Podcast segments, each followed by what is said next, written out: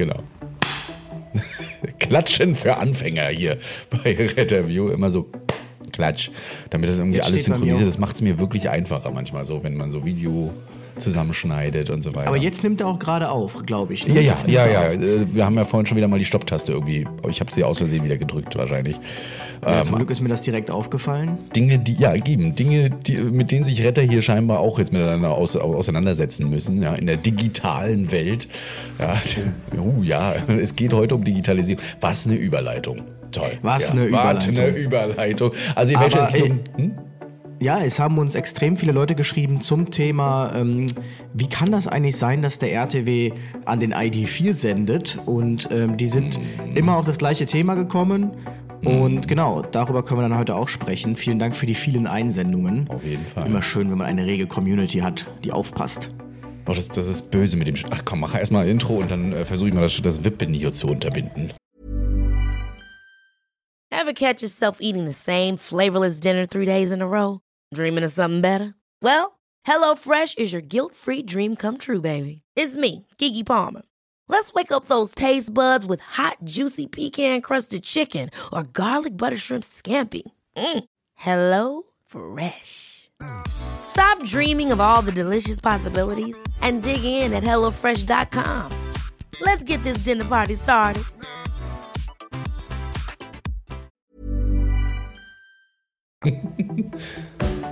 Retterview.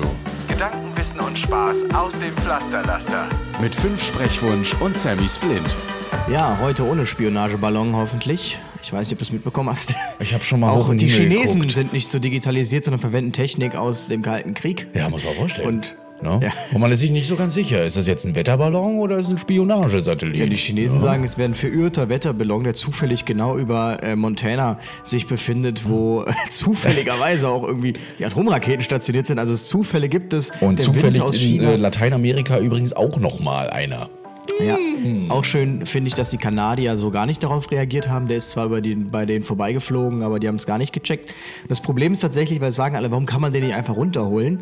Ähm, Punkt eins, also womit man argumentiert, ist ja, man weiß nicht, wo die Teile landen, weil der ist halt so groß wie drei Busse. Also es ist schon ein riesen, riesen Oschi. Ja. Und ähm, das ist natürlich jetzt doof, wenn das Ding dann äh, auf, auf ein Haus kracht, wo halt eine Familie drin sitzt. So, dann sagt man, gut, wir haben den zwar abgeschossen, aber es sind jetzt halt drei Menschen tot. Das, das möchte man halt vermeiden, zu Recht, weil er stellt ja keine Gefahr dar. Und man weiß natürlich gar nicht, wie man dieses Ding überhaupt abschießen möchte. Denn mein Kenntnisstand ist, dass ähm, diese extrem große Höhe zumindest für so ein paar ballistische Waffen schwierig ist. Und es gibt irgendwie eine Anti-Satelliten-Rakete, das hat man mal getestet mit einer F-15. Aber man muss sich ja vorstellen, jetzt kommt der Nerd, der heimlich immer den Digital Combat Simulator spielt. Ich wundere, dass du noch keinen Anzug anhast, hier wieder dein Ja. Flight-Anzug. Denn ja. es gibt ja, also Raketen funktionieren in der Regel so, dass sie entweder radargelenkt sind oder wärmesuchend. Und wenn der Ballon, der wird keine Wärme groß, ähm, es sei denn, da ist ein Brenner drin, dann müssen wir jetzt mal gucken, wie der genau funktioniert, so ein Wetterballon. Der wird äh, wahrscheinlich jetzt keine große Wärmesignatur haben, keine ausreichende. Und ähm, der wird auch wahrscheinlich kein großes, gutes Radarbild haben, sodass die Missile den quasi unter Umständen gar nicht trifft. Also müsste man wirklich auf, auf äh, Handmunition gehen und ähm, also auf die Inboard-Kanone. und insofern ist das nicht so einfach. Aber wie sind wir eigentlich bei diesem Thema jetzt gelandet? Weiß ich nicht, aber das, das Coole bei den Chi- Chinesen, das muss man einfach sagen, und im asiatischen Raum ist ja auch einfach, die sind schon sehr lange digitalisiert, vernetzt, teilweise auch Vorreiter für vieles. Ja, sie stellen auch vieles für uns her, aber die probieren auch ganz viel in der digitalen Welt und ähm, da gehört das mittlerweile zum Lebensstandard dazu, einfach immer aufs Handy zu gucken, vieles digital zu machen, digital zu bestellen und, und, und, also alles digital. Papier kennen die gar nicht mehr. Ne? Und ähm, das ist bei uns in Deutschland ja noch nicht so angekommen, aber ich wollte gar nicht so viel spoilern. Ähm, du hast ja eine tolle Umfrage gemacht, nachdem wir ja über, den, äh, über, über die eine Sprachnachricht geredet haben auf dem Anrufbeantworter, wo es ja um kann ein Auto vor einem RTW warnen geht und so. Da haben wir ja ganz viele Nachrichten bekommen von Leuten, die uns dann dieses Car2X äh, zum Beispiel gesagt haben. Sogar jemand von VW hat sich da gemeldet. Seinen Namen hat er leider nicht genannt. Ich gucke mal kurz, ob ich fix die E-Mail finde. Ich habe sie mir irgendwo markiert hier auf dem Rechner. Und ja, er hat geschrieben, auch bei der optionalen Navigation führt äh, die überarbeitete Software zur Verbesserung. Sie verortet das Fahrzeug jetzt im Rahmen der Systemgrenzen, Fahrstreifen genau und so weiter. Und dann der entsprechende Hinweis zur Fahrstreifenempfehlung Einstellungen ne, entscheidet sich auch im ID. Achso, das ist, glaube ich, ein Werbetext sogar. Ne?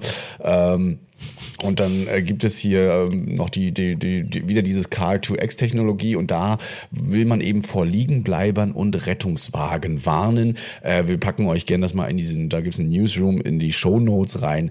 Da ist wohl was am Machen. Andere schrieben schon, oh, da gibt es schon ganz lange was. Ja, Ja. ganz lange in Planung.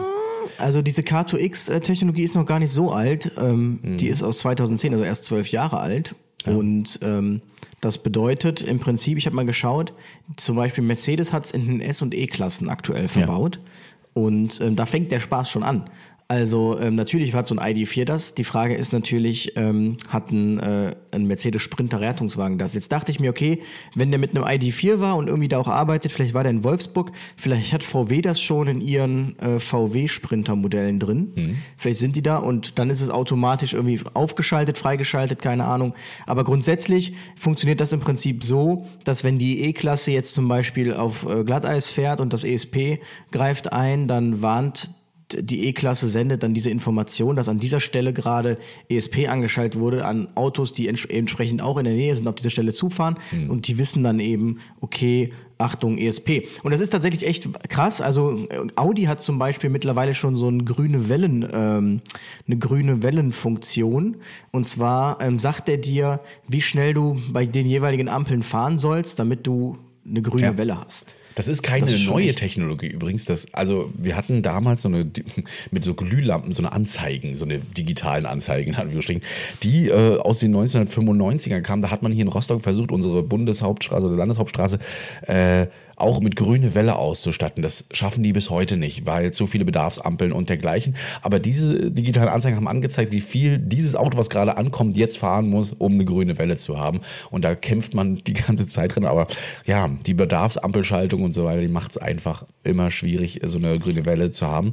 Äh, Audi hatte auch, glaube ich, ähm, so einen Runterzähler teilweise, ne? Für Ampeln in, in gewissen genau. Städten, genau, wo dann runtergezählt wird, wann es wieder grün wird. Ja. Ja. und das ist ganz interessant, wenn du im Energieeffizienzmodus mit einem Audi Elektrofahrzeug unterwegs bist und der, du lässt den gerade rollen und der sieht, dass da hinten eine rote Ampel kommt, dann rekuperiert der automatisch, während der auf diese Ampel zurollt, damit er halt wieder Energie ähm, gewinnt. Das ist schon sehr interessant. Aber ja, also mit dieser Schnittstelle ist es quasi möglich, dass wenn der Rettungswagen Blaulicht anmacht, dass dann automatisch an alle Fahrzeuge ähm, gesendet wird, dass dieser Rettungswagen mit Blaulicht jetzt auf alle zukommt. Ähm, ja, also spannend. Auf jeden Fall äh, spannend. Äh, Entschuldigung. Mag der Makarin? Genau. Ähm, also das auf jeden Fall zur Digitalisierung im Verkehr. Schade, dass sowas noch nicht Standard überall ist. Wahrscheinlich immer nur wieder mit Extrazahlen, äh, Sonderausstattung, ja, wo man bei LKWs zum Beispiel jetzt angefangen hat zu sagen, jeder LKW muss ähm, ein Abstandsradar haben, Notbremsassistenten und dergleichen. Ähm, Fahrzeuge müssen überall serienmäßig ESP und viele andere Sachen, ich glaube auch mittlerweile Notbremsassistenten verbaut haben. Aber dafür hat es noch nicht gereicht, um das standardmäßig mit reinzubringen äh, und vielleicht auch die RTWs damit zu vernetzen. Naja, Naja, aber das wird äh, sicherlich kommen, auch im Zuge ja der immer weiter fortschreitenden, selbstfahrenden äh, Geschichten wird das, denke ich, auf jeden Fall dann sukzessive kommen. Ein, äh, ein anderes Thema und zwar hat äh, uns jemand geschrieben mit dem Betreff der tägliche Wahnsinn auf dem KTW. Wir berichten ja meistens aus dem RTW und äh, ich fand die E-Mail mal ganz spannend. Hast, hast du sie durchgelesen? Hast du? Äh, ich habe sie überflogen. Ja, ja. Ich habe sie mal ganz genau durchgelesen. Ich werde es jetzt auch nicht komplett vorlesen, weil es ist ein Riesentext. Aber die Story dahinter ist ähm, tatsächlich so ein nicht ein Alltag im Rettungsdienst, aber man erlebt es auch mal im Rettungsdienst. Nämlich ähm, der Tobi aus NRW äh, hat KTW-Dienst gehabt, sollte einen Herren dement aus der Notaufnahme oder aus der Klinik wieder nach Hause fahren. So, ähm, es hieß, man hat ihm Überleitungsbogen mitgegeben, Telefonnummer mitgegeben und man hat zu Hause geklingelt. Dort hat keiner aufgemacht, obwohl jemand da sein sollte. Ne? Man hat immer weiter geklingelt, man hat äh, den Sohn dort angerufen, der ging einfach nicht ran. Man hat nochmal mit der Klinik drei oder viermal äh, Rücksprache gehalten. Gibt es denn da noch weitere Nummern? Gibt es eine Besonderheit? Es kam raus, dass sie aus einer, dass der Herr aus einer Kurzzeitpflege kam. Dann haben die die Kurzzeitpflege angerufen. Die Kurzzeitpflege hat gesagt, nee, der ist eigentlich schon seit einer Woche nicht mehr bei uns. Dann kam im Krankenhaus raus, aber der kam vor einem Tag aus der Kurzzeitpflege in die Notaufnahme. Da kam dann raus, ja, der sollte schon vor einer Woche aus ähm, der Kurzzeitpflege eigentlich abgeholt werden von seinem Sohn und wurde einfach nicht abgeholt. Und dann hat man, das ist jetzt wahrscheinlich Tobis Vermutung, äh, etwas gefunden, um ihn in die Notaufnahme einweisen zu lassen, um ihn da loszuwerden.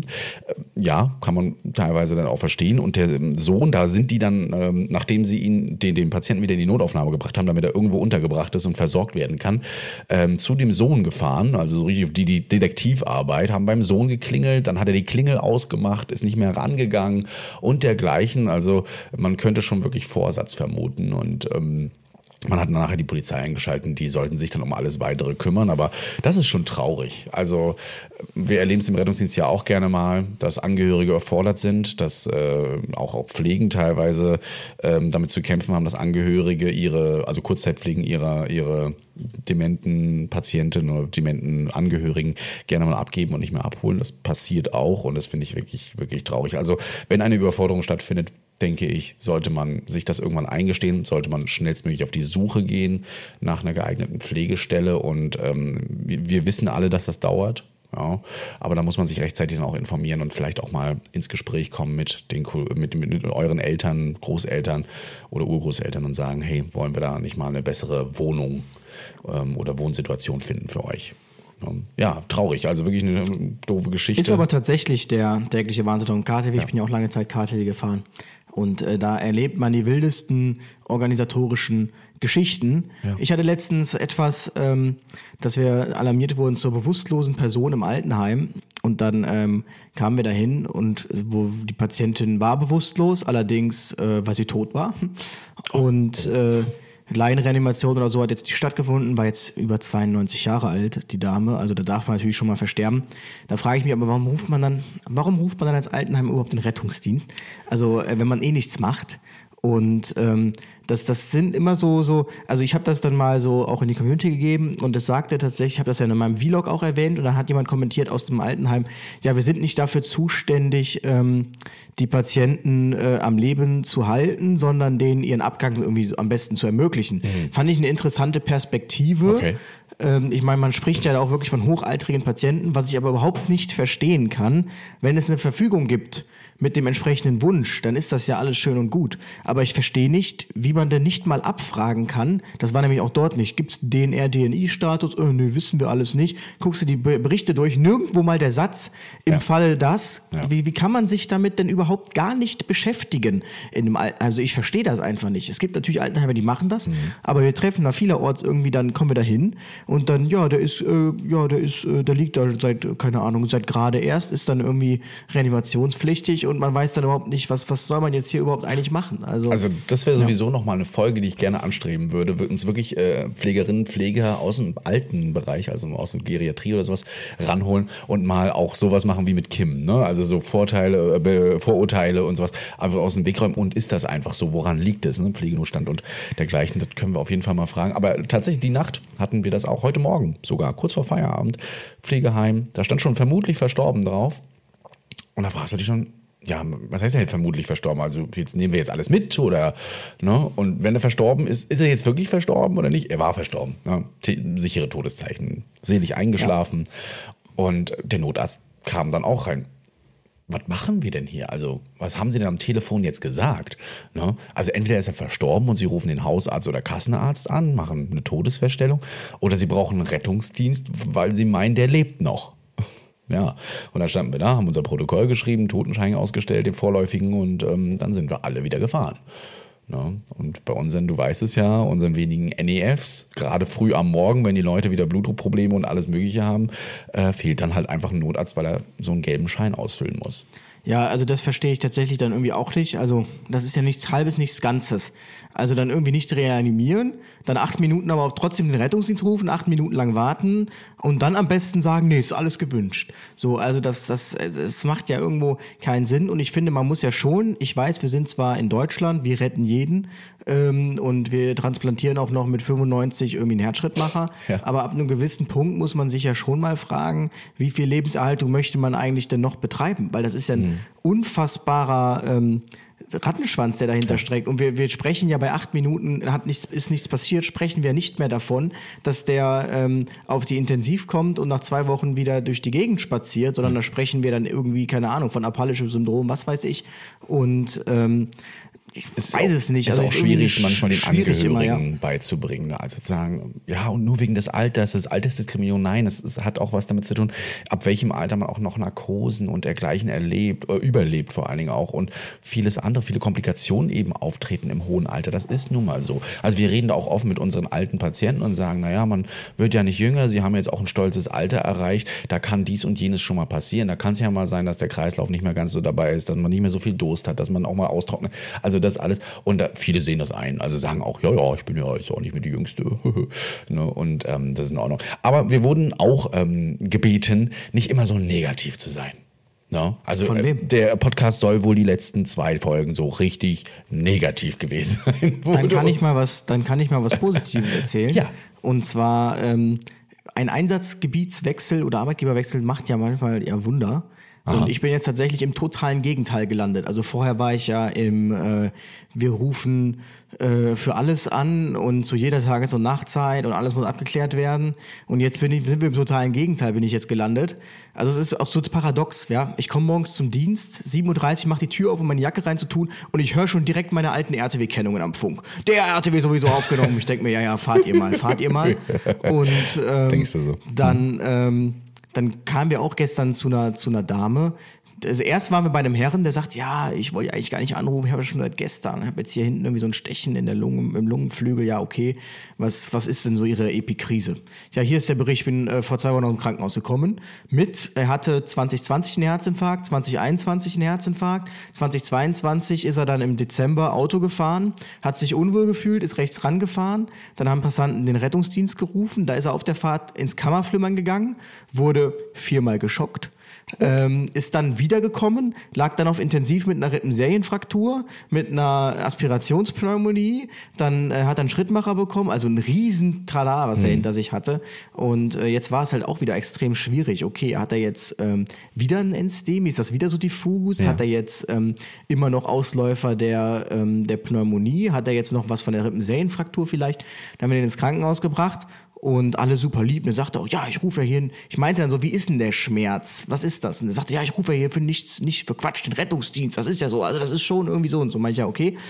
Und dann kamen wir zu einer Dame, äh, Schmerzen in der Hüfte. Und ähm, dachte mir, was ist Schmerzen in der Hüfte nach Sturz, okay. Und dann äh, lag da eine Dame, die saß seit zwei Stunden auf dem Boden neben dem Bett, ein aufrecht neben dem Bett und sagte, ja, sie hat Schmerzen, sie hat gehofft, dass das von selbst wieder weggeht. Sie hat uns angerufen, damit wir ihr aufhelfen. Und du saßt aber schon beim Reingehen irgendwie, das eine Bein nach außen rotiert, verkürzt, also auf jeden Fall Oberschenkel-Halsfraktur. Ich habe in der Story gesehen, ja, Und- krass. Ja, genau. Und sie meinte dann auch direkt, ich meinte, warum haben sie denn jetzt erst angerufen? Ja, ja sie dachte, das geht von selber wieder weg. Und Hm. dann meinten wir, ja, okay, wenn wir jetzt die Vakuum dann fahren wir sie in das, in das Krankenhaus. Wie? Nee, ich will gar nicht ins Krankenhaus, sie soll mir doch nur hochhelfen, das, das passt doch schon. Und ähm, Gott. ja, also es gibt auch das totale Gegenteil.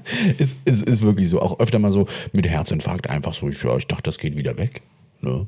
Das hast du ja ganz oft. Ich dachte, das geht wieder weg. Nein, ähm, ähm, ganz lieb. Wir hatten heute, heute Abend und ich, äh, oder gestern Abend, nee, gestern Nacht, ein, ein junges Pärchen mit zweijährigem Kind, Pseudogrupp. Ganz typisch. Ne? So, also bellender Husten. Mutti, wir, wir kamen irgendwie nicht weiter auf diesem Gehweg, weil der, man muss ja alles wegpollern, ne? damit auch kein RTW-Feuerwehr mehr durchkommt. Und sie winkte schon so. Ne? Das Kind hörst du ja dann vom Weitem schon bellen. Und ähm, sie wollte sich jetzt einfach ein Rad holen und äh, fand es da ganz interessant, dann einfach mal einen Notarzt mit dazu zu bestellen. Sie hatte nämlich Salbutamol alles da ne, und ähm, wollte einfach, hatte einfach Angst um das Kind und wollte nur wissen, ob sie jetzt hier dem Kind ein Zäpfchen geben kann und wie man ein Zäpfchen gibt. Das war ganz niedlich. Das Kind hat sich nachher auch ein bisschen beruhigter gehabt und dann ähm, haben wir noch ein paar Ratschläge gegeben. Aber ähm, ja, ich wollte eigentlich nur wissen, wie man das Zäpfchen gibt. Ich habe alles da. Sie müssen gar nichts mitnehmen. Ja, okay. Ähm, das wurde jetzt nicht so weiter kommuniziert von der Leitstelle aus, aber äh, in Ordnung. Noch eine positive Nachricht. Wir wurden ganz oft bemeckert. Ne, ähm, wegen der Tassen, wir haben sie noch mal jetzt einmal noch reingestellt. Kurz, ihr könnt jetzt noch mal zuschlagen. Also Aber dann ist auch wirklich Schluss. Dann, kommt, dann müssen wir was Neues machen. Dann müssen wir auch mal mehr Sprechwunsch machen und so was. Ja, Ich bin eben. spiegelverkehrt. Ach so, äh, ja. okay, ne, aber dann, ähm, dann, dann kommen hier noch andere Sachen raus. Ja, genau. Das haben wir noch. Dann eine noch erfreuliche, wie jetzt ganz viel erfreut, das JRK Wernau aus Baden-Württemberg hat eine Demonstration gestartet. Ja, ist zwar nur so Das ein, Jugendrotkreuz. Das Jugendrotkreuz, ja. Eine Demonstration einfach gestartet für oder beziehungsweise gegen Gewalt von Einsatzkräften. Ja, da sind die einfach auf der Straße gegangen, haben da Transparente ausgehangen und sind da einfach mal durchgelaufen und gesagt, das kann nicht sein. Hat ein bisschen Aufsehen erregt. Leider in so einem kleinen Ort wie Wernau, also schöne Gegend. Ich habe mir mal dumm geguckt. Nein, ich Das nur- ist für manche Heimat. ja, ist ja schön, ne? aber ähm, ähm, auf jeden Fall hätte ich mir da ein bisschen mehr Presse äh, gewünscht, wenn man so ein Thema mal anspricht. Ja, Ja, bei den Links. Aber schön, schöne Aktion. Danke für äh, die Bilder, die ihr uns geschickt habt dazu. Und ähm, jetzt noch so ein, zwei Fragen. Mal gucken, ob du sie aus dem Stegreich beantwortest. Ich muss sagen, ich habe mal kurz gegoogelt, ob es da überhaupt was gibt. Ähm, von der Dame. Achtung, wird ein bisschen laut am Anfang. Hallo ihr beiden, äh, ich liebe euren Podcast. Ich höre unterwegs wirklich jede Folge aufmerksam. War selber mal im Sanitätsdienst bei einer Hilfsorganisation und hätte jetzt mal eine Frage zum Thema Entkleiden. Und zwar, äh, ich hatte schon mehrere Treppenstürze, Schädelhirntraumata und ja, die Kleiderschere kam zum Einsatz, leider Gottes. Ähm, von wem kriege ich eigentlich das Geld zurückerstattet? Weil Klamotten sind ja in der heutigen Zeit nicht ganz so billig. Wäre cool, wenn ihr mir die Frage beantworten könnt. Ruhigen Tag und bleibt auf jeden Fall gesund, ihr beiden. Das tun wir doch mal. Ne? Also hast du den Kassenzettel noch da? Dann ab zu. Nein. Ähm, also von wem kriege ich die Klamotten rückerstattet? Die Leute, ey. Die, jetzt stelle ich mal wieder so die klassische Frage. Ja. Wer hat denn angefangen? Wir oder du? Indem du die Treppe runterfliegst. Also, ähm, nee, jetzt mal, aber Spaß beiseite. Also im Zweifel, glaube ich, über die ähm, Haftpflicht der Feuerwehr oder der Stadt müsste man sich jetzt an die heranwenden. Aber ich könnte mir auch vorstellen, je nachdem, was das für ein Bereich ist, dass man sich dann da querstellt und sagt, ähm, das bekommt man eben nicht zurück, weil man kann froh sein, dass man gerettet wurde. Aber ähm, wer auf jeden Fall gerne mal einen äh, also das, ist, das haben wir doch mit dem Professor Dr. Dr. Carsten Fehn drüber gesprochen in der Rechtsfolge. Hör doch da mal rein, weil da haben wir nämlich über Reiterkleidung gesprochen, dass die ja so teuer wäre. Das, äh, genau. Und äh, wenn, gerade wenn man sowas Teures hat wie Motorradanzug, wie teure Kleidung, im- was weiß ich auch vom Tanzen oder sowas, die kosten ja teilweise tausende Euro, ne? Ähm, macht eine Unfallversicherung. Ne? Ähm, nur eine eigene Unfallversicherung hilft auch bei eigenen Schäden und das ist ein eigener Schaden. Also du hast dich verletzt, du bist gestolpert, du bist runtergefallen. Das, also Gott, unsere Versicherung für den Rettungsdienst und so weiter, die würden die Hände über den Kopf zusammenschlagen, so oft wie wir mal was aufschneiden müssen, abmachen Ja, müssen. also wie gesagt, ich meine, wenn man es auf die Spitze treibt, dann wird das tatsächlich Mhm. übernommen, aber natürlich nicht durch uns, sofern die Maßnahme verhältnismäßig war. Mhm. Aber wenn jemand einen Treppensturz hat, dann muss man nur mal entkleidet werden, dann gehört das dazu. Die Krankenkasse zahlt übrigens ähm, nicht. Nicht unbedingt, ne? Also, Nee, die Krankenkasse Nein. nicht. Wenn, dann zahlt das die Ja. Haftpflicht. Und, genau, bei äh, dritten Sprit, Drittschuldnern dann, wenn dann. Ja, also wenn jemand anderes schuld ist, knallt ihn dich rein, ja, und muss aufgeschnitten werden, dann zahlt das da die Haftpflicht. Oder die Unfallkasse. Ja. Zahlt, zahlt dann im Zweifel auch die Stadt. Oder vielleicht sogar dann der Unfallgegner. Das sind Genau. so Sachen, dann, aber beim Eigenunfall wahrscheinlich muss man mal fragen. Aber ich kann jetzt schon sagen, wenn man diese Frage abschickt per Mail, dann wird man wahrscheinlich ähm, nicht viel Zuspruch ernten. Ähm, ich kann mich zumindest an einen Fall erinnern, als ich mal äh, im Schülerpraktikum bei der Feuerwehr war. Da war irgendwie ein Wohnhausbrand, ähm, wo drei Kinder ums Leben gekommen sind. Und dann musste die Drehleiter beim, äh, auf dem Nachbargrundstück musste die sich auf den Rasen stellen und abstützen. Und dann ist der, während die, die äh, Such- und Löschmaßnahmen liefen, ist dann der Eigentümer des Hauses rumgegangen, hat fotografiert, äh, wie da die Stützen stehen und hat dann Schadensersatz gefordert für den Rasen. Also ähm, es gibt quasi alles. Kann er ja machen. Ne? Also, um, also das Dokumentieren finde ich schon in Ordnung, wenn man sagt, Mensch, da stand was drauf und da ist ein Schaden entstanden. Also eine Na Anzeige. gut, der. Schaden ist, glaube ich, der Mutter entstanden, die hat nämlich ihre drei Kinder verloren. Auf jeden Fall. Aber Also das, das, ist dann halt jetzt mal nicht im Verhältnis gesetzt. äh, Kein Fall. Also ich habe auch in Foren gerade mal da reingeguckt bezüglich ihrer Frage, ähm, was die denn so sagen. Und die alle natürlich auch, ey, was denkst du, also die Leute haben dein Leben gerettet und so weiter. Und wenn die das aufschneiden müssen und dann willst du die alle verklagen, die Sanitäter. Na, man will aber dann trotzdem mal nachfragen. Ne? Also die Frage steht im Raume. Ich meine, ich kann natürlich grundsätzlich verstehen, ey, wenn ich jetzt Karnevalsprinz von Köln wäre, ja, und ich falle die Treppe runter, dann ist mein 15.000, 20.000 Euro Kostüm Ja. kaputt. Kaputt. Natürlich, ähm, aber ähm, Genau, dann muss man sich halt an den, an den Träger wenden und sagen, erstmal so ein Danke für die Hilfe und so weiter und so fort. Allerdings ist dann doch ein größerer Schaden entstanden dadurch und vielleicht zahlt das dann ähm, die Haftpflicht. Genau. Vielleicht aber auch nicht. I don't know. Deswegen da einfach mal reingucken. Und wir haben ähm, noch einen Notfallsanitäter aus Hamburg. Ja, der hängt ein bisschen hinterher. Er wollte uns einfach mal nur einen Gruß schicken. Moin ihr Lieben, hier ist äh, Florian, ich bin Notfallsanitäter aus Hamburg. Ich wollte einmal kurze Rückmeldung geben. Ich finde euren Podcast ganz nett. Der, der ist schön. So. Ich finde ihn gut, ich höre den regelmäßig. Ich habe es jetzt endlich mal geschafft, äh, unter einem Jahr äh, ja, euch hinterher zu hängen. Ich glaube, ich habe jetzt Folge 45 gerade gehört. Also weniger als ein Jahr noch aufzuholen, dann bin ich endlich up to date. Ich habe immer mal wieder Bock, euch mal irgendwie äh, was dazu zu erzählen, meine Meinung zu hinterlassen, aber ich denke mir, ach, wenn das jetzt über ein Jahr her ist, dass ihr diesen Podcast gemacht habt, diese Folge, dann bringt das eigentlich eh nichts mehr. Dann seid ihr thematisch ganz woanders.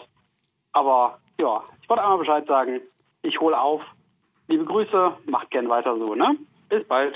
Ciao, ciao. Ja, lieber Florian, du bist nicht der Einzige, der so weit hinterherhängt mit der Folge 45. Und du wärst auch nicht der Einzige, der zu solchen Folgen noch äh, Nachrichten schreibt. Ja, die kriegen wir nämlich auch täglich dann immer wieder rein zu irgendeiner Folge, wo man, also manchmal schreiben sie auch gar nicht rein, welche Folge das ist, sondern einfach nur so, oh ja, zu dem Thema wollte ich auch noch was sagen. Wann hatten wir denn das? Ja. Und dann guckst du dann doch mal nach. Also vielen Dank, schöne Grüße nach Hamburg, wo man ja Moin Moin sagt. Das ist viel zu Nee, viel Gesabbel. oh, also ich war jetzt in Hamburg Ja. und äh, bei so gesehen Talk am Sonntag, es wird wahrscheinlich am 12. Februar ausgestrahlt, Mhm. und dann sagte der Moderator Moin, dann sagte ich Moin, oder was sagt man hier, Moin Moin, und dann sagt er, nee, Moin Moin wäre schon zu viel. Was? In Also man Hamburg? sagt scheinbar nur Moin, ja. Aber wir sagen immer, dass die Hamburg oder die Schleswig-Holsteiner, ich weiß es nicht, dass die immer Moin Moin sagen und wir sind Ich eigentlich das so das sind echte die Moin. Schleswig-Holsteiner mit ihrem Flensburger. Ah, okay, dann sind die Hamburger also auf unserer Seite. Gut. Genau. Ansonsten wurde mir da etwas zugetragen. Ich weiß nicht, ob du das schon mitbekommen hast, aber Mhm. ich weiß nicht, ob du es weißt, aber es wurde mir zugetragen. Man hat ja so seine Quellen, ne? Die schreiben einem dann so über, über Instagram. Und Ja. ähm, ich war ja jetzt kürzlich in Rostock, um feierlich die Teddys zu übergeben. Da, da, da. Und dann wurde mir noch tatsächlich äh, mitgeteilt, also ich weiß jetzt nicht, äh, nee, ich sage jetzt nicht, äh, welche Verhältnis diese Person da stand jetzt letztlich. Ähm, aber es gibt da ja bei dir so eine äh, leicht eskalierende Pressesprecherin, die ist ja schon äh, bekannt. Und ähm, da wurde doch tatsächlich, das muss man sich mal geben, äh, doch tatsächlich äh, dachte man, ich würde jetzt beim Christian irgendwie auf die Wache spazieren. Ich hatte schon aus Spaß zu ihm gesagt, Christian, in Anlehnung an dein Bild, ab hier mache ich keine Stories mehr, komme ich zu dir zur Wache und mache ein Bild, ähm, diese Grenze darf ich nicht überschreiten. Und da wird doch tatsächlich gesagt, ja, der Louis Teichmann hat vor, auf die Wache zu kommen, unterbinden, auf gar keinen Fall, der ist kein Johanniter mehr. Und Wow. ähm, ja, das sind dann äh, scheinbar die, äh, die, die, die, die Hilfsorganisation. Und das ist tatsächlich genau die besagte Pressesprecherin. Und jetzt muss ich mal, ich bin ja nicht mehr da, aber jetzt muss ich mal ganz tief in die, in die Kiste greifen. Soll ich rausgehen, weiß, damit ich es nicht gehört habe? Ach, ja, am besten nachher geh mal, drehst du dich einfach um und guckst dir die Rettungswagen dahinter dir an. Ja. Das ist genau die Person, die sich mit Social Media beschäftigt, aber dann am Ende des Tages nicht klug genug ist, Social Media zu bedienen. Denn ich hatte schon öfter mal den Eindruck, muss ich mal erzählen, Ich höre es ja trotzdem. dass, ähm, dass ähm, während ich noch bei den Johannitern war, dass man irgendwie so ein bisschen überwacht wurde. Und ähm, das hat mir ja nie einer geglaubt, bis dann irgendwann der große Coup kam, nämlich Uns die besagte geglaubt, Person, die jetzt hier wieder so einen Stress gemacht hat von der Hilfsorganisation, Hilfsorganisation, ne? Da sind wir da wieder beim Thema, hat doch tatsächlich eine Gruppe gegründet in so einem internen Johanniterportal, die sich da nannte äh, Soko Redfluencer, Sonderkommission Redfluencer, gedeckelt von deinem Regionalvorstand übrigens, der da auch äh, äh, nicht unwesentlich daran beteiligt war, wo sie dann tatsächlich, weil sie nicht in der Lage war, scheinbar dieses Ding dann korrekt zu bedienen, diese geheime Gruppe aus Versehen bei ihm auf die Pinnwand gepinnt hat und geschrieben hat, übrigens, Herr Mansen hat jetzt auch Discord, davon gibt's einen Screenshot. Und ähm, dann wurde das ja unterbunden, aber wie man sieht, im Hintergrund läuft's weiter.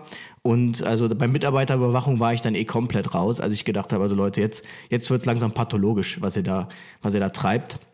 Und ähm, das bezieht sich sicherlich auch nicht wieder auf alle Regionalverbände, aber deiner und äh, auch mein Landesverband damals, der war da ja wirklich federführend.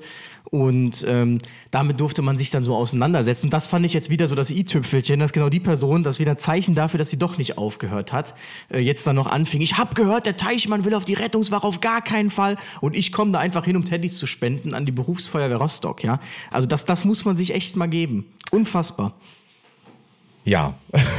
Du, ähm, jetzt weißt du's, generell veröffentlichen wir das ja sowieso gemeinsam und ähm, du kennst ja immer meine Meinung zu diesem, ähm, um Gottes Willen sollen wir da was sagen, aber wir haben mehr als ein Jahr ja jetzt versucht, das irgendwie auf gütlichem Wege alles zu, zu regeln. Ihr merkt es ja bei mir, ihr schreibt mir ja auch, Christian, warum postest du nichts von Arbeit und so weiter. Das sind so eine der Gründe, ähm, mit denen ich immer noch zu kämpfen habe. Also ich poste ja immer noch nichts. Ich hoffe jetzt auf Besserung durch ähm, andere Instanzen, aber es, es tut sich einfach nichts. Und diese eine Person, ähm, ist da wohl ein bisschen federführend in, in vielerlei Hinsicht und das äh, nervt mich, das ärgert mich, weil man hier einfach nicht vorankommt und ähm, das ist das, womit wir, also wir, ab und zu hört man die alten Folgen rein, ab und zu haben wir Ich ja schon mal ein wollte paar gerade sagen, Schnitzer hört so mal in die drin. alten Folgen. Ja. Am, am, am, wenn ihr euch mal gefragt habt, warum ich dann da ab und zu so sage, da hat die Soko wieder was, Mhm. Ähm, dann meinte ich nämlich genau diese Sonderkommission, die sich da intern gegründet hat, äh, mit dem Ziel Mitarbeiterüberwachung. Wir müssen jedes Wort, jeden Schritt müssen wir nachvollziehen. Wenn irgendwo was gesagt wird, wir müssen sammeln, sammeln, sammeln, wir müssen es gegen sie verwenden können. Und ähm, ich sag's ja, pathologischer Aktionismus ähm, bei einer Hilfsorganisation. Es, es Und, tut mir wirklich ähm, leid dafür. Also wir haben alles versucht, auch alles ins Gute zu drehen und äh, dei- deine Konsequenz war dann die Kündigung. Ja, auf jeden Fall. Ja, ich wurde letztens auch schon gefragt, warum. Naja, egal. Und ähm, das, das, das knabbert richtig. Das merkt ihr. Aber ich fand's auch. wieder so krass. Ja, Also ich ja, komm, ja, also ich das- spende jetzt einfach gerade wieder zu 112 hören, Teddys ne? an die Feuerwehr, um die Ja, da zu übergeben. Und die. Jonita Ja. in ihrem völligen narzisstischen Auftreten denken einfach, ich habe nichts Besseres zu tun, was interessiert mich deine Rettungswache, anstatt bei dir auf die Rettungswache zu marschieren, um dann da zu sein. Und äh, am besten setze ich mich dann noch hinten aufs Trittbrett und mache irgendwie einen Livestream. Aber ähm, ja, Vor allem, das wir haben so lange jetzt Funkstille gehalten mit den Damen und Herren da. So lange nichts mehr gesagt, gemacht, getan oder irgendwas, um sie irgendwie zu provozieren. Und dann kommt immer noch, das, regt mich richtig auf gerade. Ne? Man versucht hier irgendwo hinzukommen, auf irgendeinen guten Weg und kriegt so einen reingeballert. Nee. Tja. Das hat echt auf jeden Fall den Vogel abgeschossen mit die Person. Das, äh, also der, der Quelle vertraue ich auch da sehr gut und es passt ja, wie gesagt, ins Bild. Ähm, und ähm, da war ich dann mal wieder, ja, krass. Gut, gut, dass ich da weg bin. Ähm, nächstes Thema. Ja, Pause, glaube ich, ne? Pause. ja, ich, hier steht bei mir auch äh, gerade Pause. Ich brauche mal kurz eine Durchlüftpause. So ein bisschen hier so durchlüften, damit ich das wieder alles nicht verarbeiten kann. Nicht, so dass der Spionageballon bald über deinem Haus kreist. Ja, wahrscheinlich. Ja, kreist schon. Ich glaube, da kreist schon seit einem Jahr einer. Und ich glaube, in den, in den Rauchmeldern hier ist auch einer drin. Naja, in diesem Sinne, äh, wir, wir hören uns gleich wieder. Und danach dann mit, mit dem Thema Digitalisierung, darauf freue ich mich auf jeden Fall. Ever catch yourself eating the same flavorless dinner three days in a row?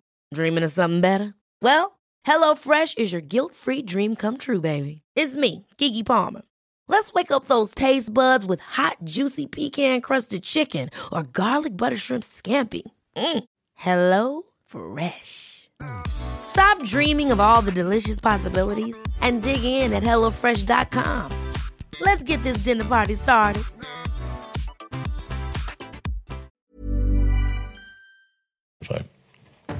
Es gab eine Umfrage zum Thema Digitalisierung im Rettungsdienst. Von mir eine Blitzumfrage, so kann man es nennen, äh, mit über 2000 Teilnehmern, äh, mit Rettungsdiensten aus ganz Deutschland. Ich habe sie tatsächlich ähm, irgendwann beendet, weil ich dachte, okay, ich habe jetzt genug ähm, Teilnehmer, so für den ersten Blitz. Und ähm, mit dem Ziel im Prinzip mal so zu schauen, wie digitalisiert sind wir denn eigentlich? Denn man kennt ja immer nur so seine eigene Bubble.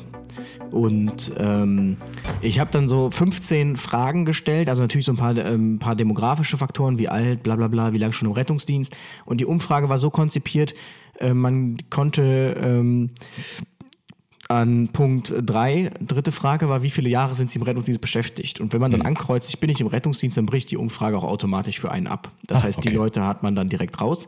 Und ähm, sie ist eigentlich auch so ausgelegt, dass man sie nur einmal ausfüllen kann. Natürlich, wenn du irgendwie die IP wechselst, aus dem Naja. WLAN rausgehst oder so, dann kannst du das Cookies, natürlich auch zweimal machen. gesehen, MAC-Adresse. Hm, Genau. Und ähm, dann wurde auch abgefragt Bundesland, dann so aus welchem Bereich in dem Bundesland. Interessanterweise am wenigsten aus dem Osten. Also im Bundesland jeweils die wenigsten waren im Osten des Bundeslandes. Und dann halt so Fragen wie, wird bei Ihnen Digital- oder Analogfunk verwendet?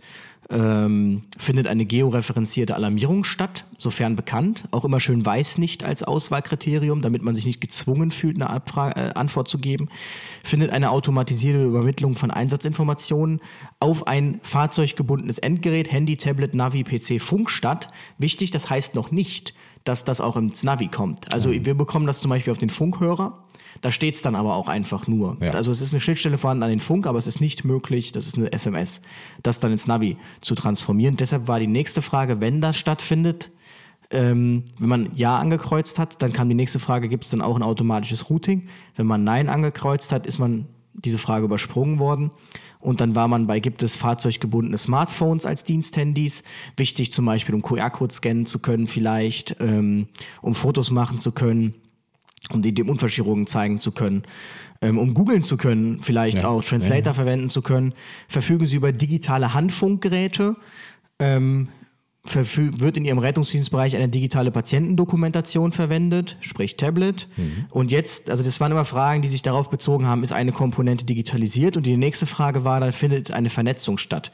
Diese digitalisierte Datenerfassung, wird das ans Krankenhaus automatisch übermittelt? Ja. Und jetzt wusste ich ja, auch das findet zwar teilweise statt, das Krankenhaus hat aber nicht die Schnittstelle, um es dann bei sich auch wirklich in die Maske zu ähm, implementieren, zu reinzuziehen, sondern es muss dann nochmal ausgedruckt werden und dann abgetippt werden. Und deshalb die nächste Frage, wenn das stattfindet, die automatisierte Übermittlung, gibt es denn eine digitale Schnittstelle oder muss gedruckt werden? Dann war nochmal die Frage, gibt es ein Endgerät, über das Sie die Bettenverfügbarkeit der Krankenhäuser sehen können? Denn wir müssen die Leitstelle anrufen zum Beispiel. Findet eine automatisierte Zielzuweisung der PatientInnen statt, zum Beispiel über Ivena?